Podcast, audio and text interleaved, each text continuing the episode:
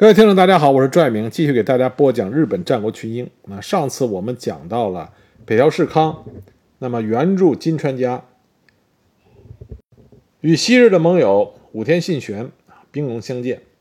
那么既然和武田家撕破了脸，北条氏康这个时候就考虑到要缓解关东方面的威胁啊，因为北条家北条氏康不希望看到两线开战，所以他就开始了与。昔日的对手越后之龙上杉谦信进行和谈，那么金川世真呢，也向上杉谦信提出了援助的请求。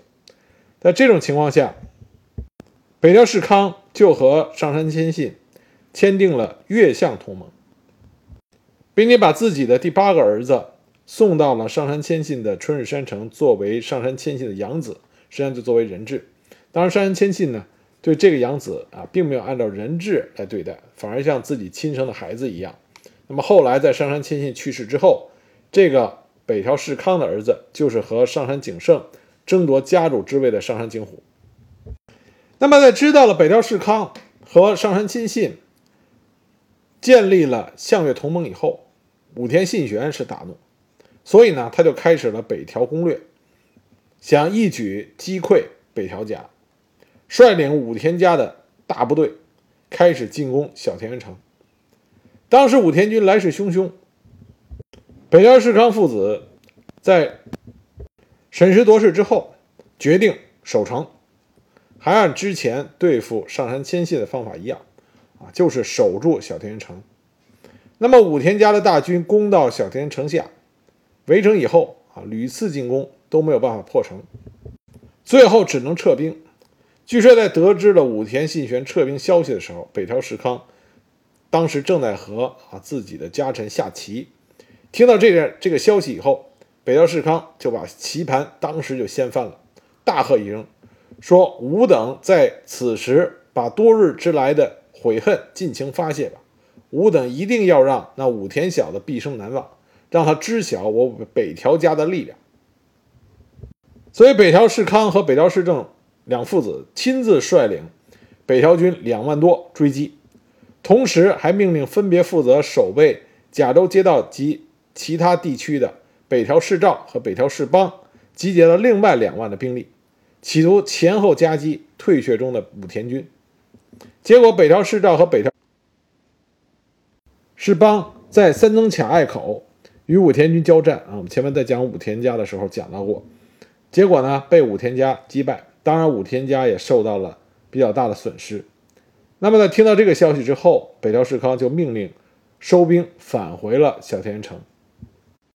这场大战也让武田信玄印象深刻啊！武田信玄后来就说：“相模之师真的是名不虚传。”自此以后，武田信玄就不会轻言进攻相模，更不用说再次发兵小田原城了。那这之后呢？武田军趁势就占领了骏河，金川家最终还是在武田和德川两家的夹击下灭亡了。这就使得北条氏康更加需要联合上山，共同制衡武田家。当时北条氏康主持之下，加强了对于甲斐武田方面的防务，但他也看到了啊，相模与越后的同盟成效不如预期。所以在北条氏康生命最后的阶段，他重新了检讨他的同盟策略。北条氏康病逝的时候是五十七岁，他病逝的时候留下了放弃相模越后同盟与武田家和解的遗命。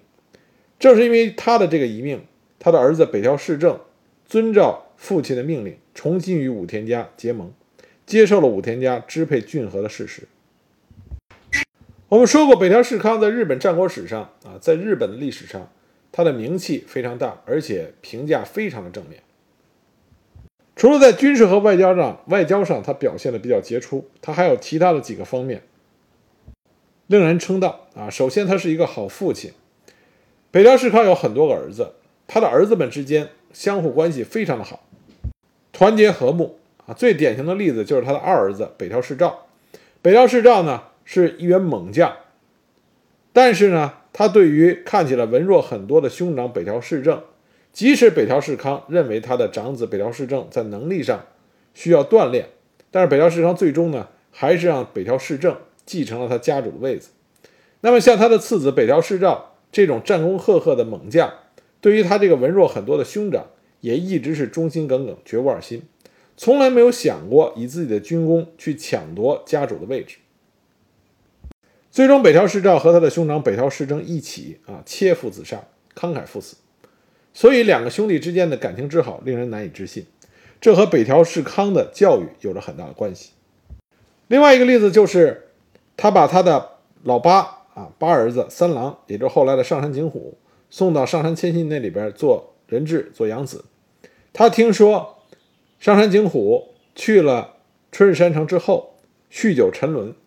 北条氏康专门给他的这个儿子写过一封书信。那么在书信之中呢，苦口婆心地教导他这个儿子。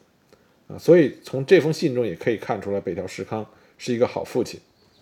北条氏康七个儿子，从来没有因为争夺家主之位爆发出任何有史料记载的冲突，这在日本战国、日本历史啊乃至世界历史上来看都是非常难得的。那北条氏康另外一个被人称道呢，就是他的文采啊，他文采也非常出色，在和歌方面相当有造诣。所以他一直有文武相兼之名将的美誉。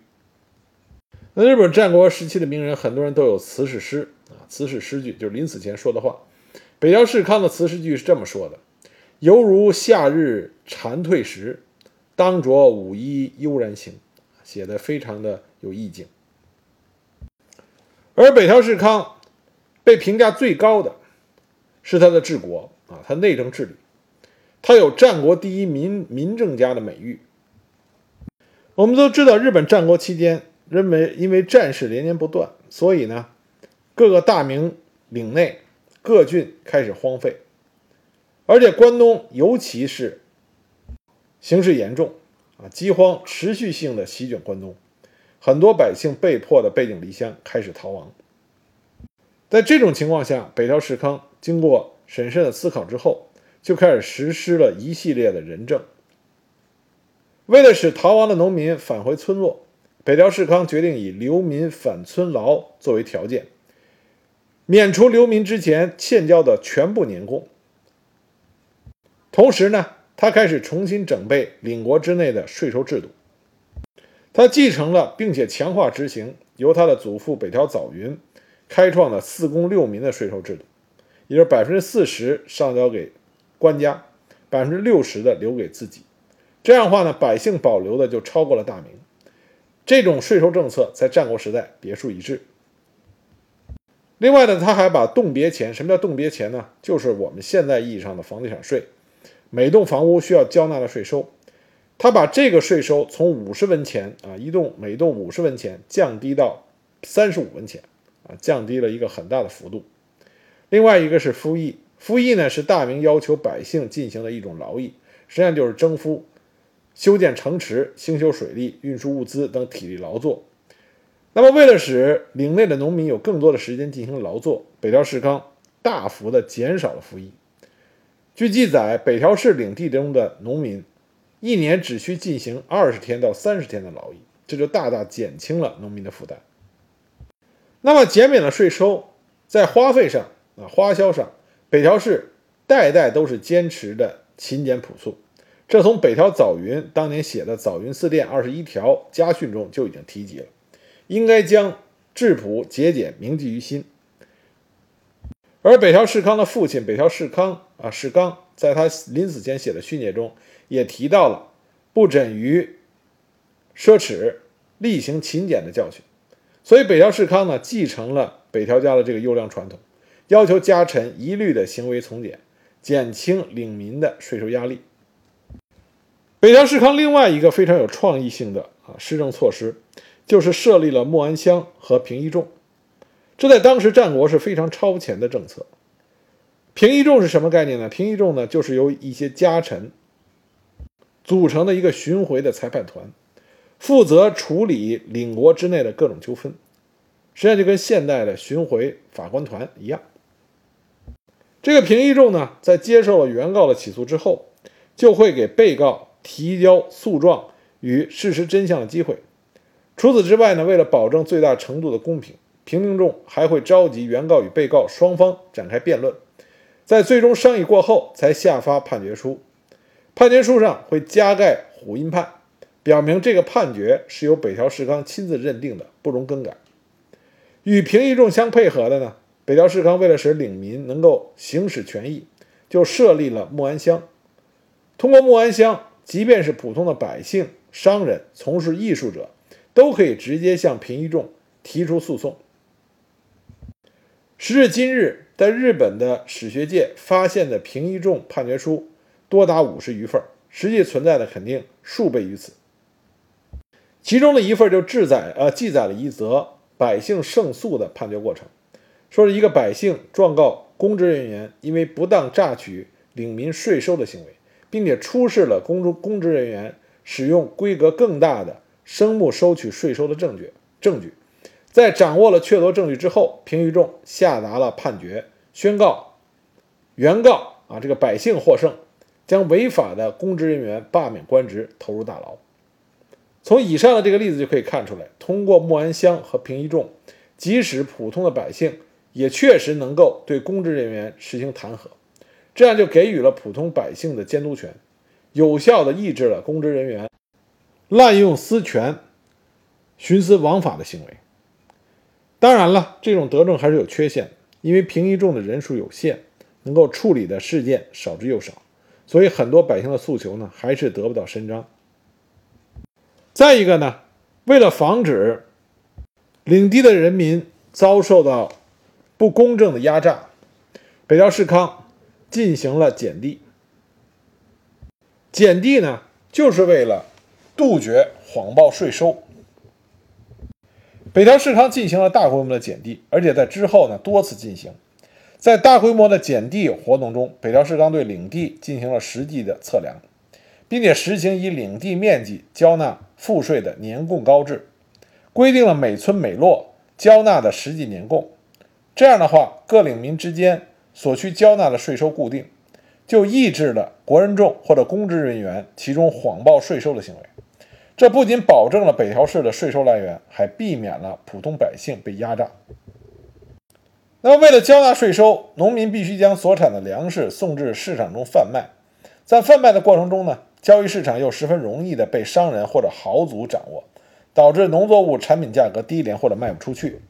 为了防止农作物积压或者农民入不敷出等问题，北条氏纲在他的颁布的法令中规定，如果农民无法交纳足够的年贡，在秋收之后，其年贡的一半也可以用米粮等价值相当的货物相抵。就是有一次，伊豆国内的百姓因为经济不景气，希望向其领主交纳等价的货品，但领主十分不满，与百姓产生了冲突。后来这件事情闹到了北条氏康的这个耳朵里，北条氏康同意百姓以等价的货物替代税收。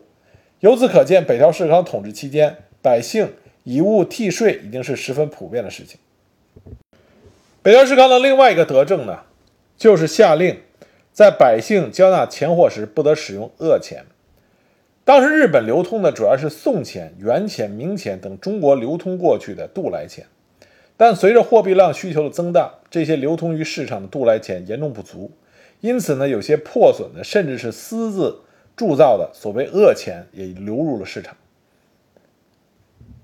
那北条氏康呢，为了保证流通领域的稳定，所以当时呢就发布了去除恶钱的赚钱令，但他也考虑到。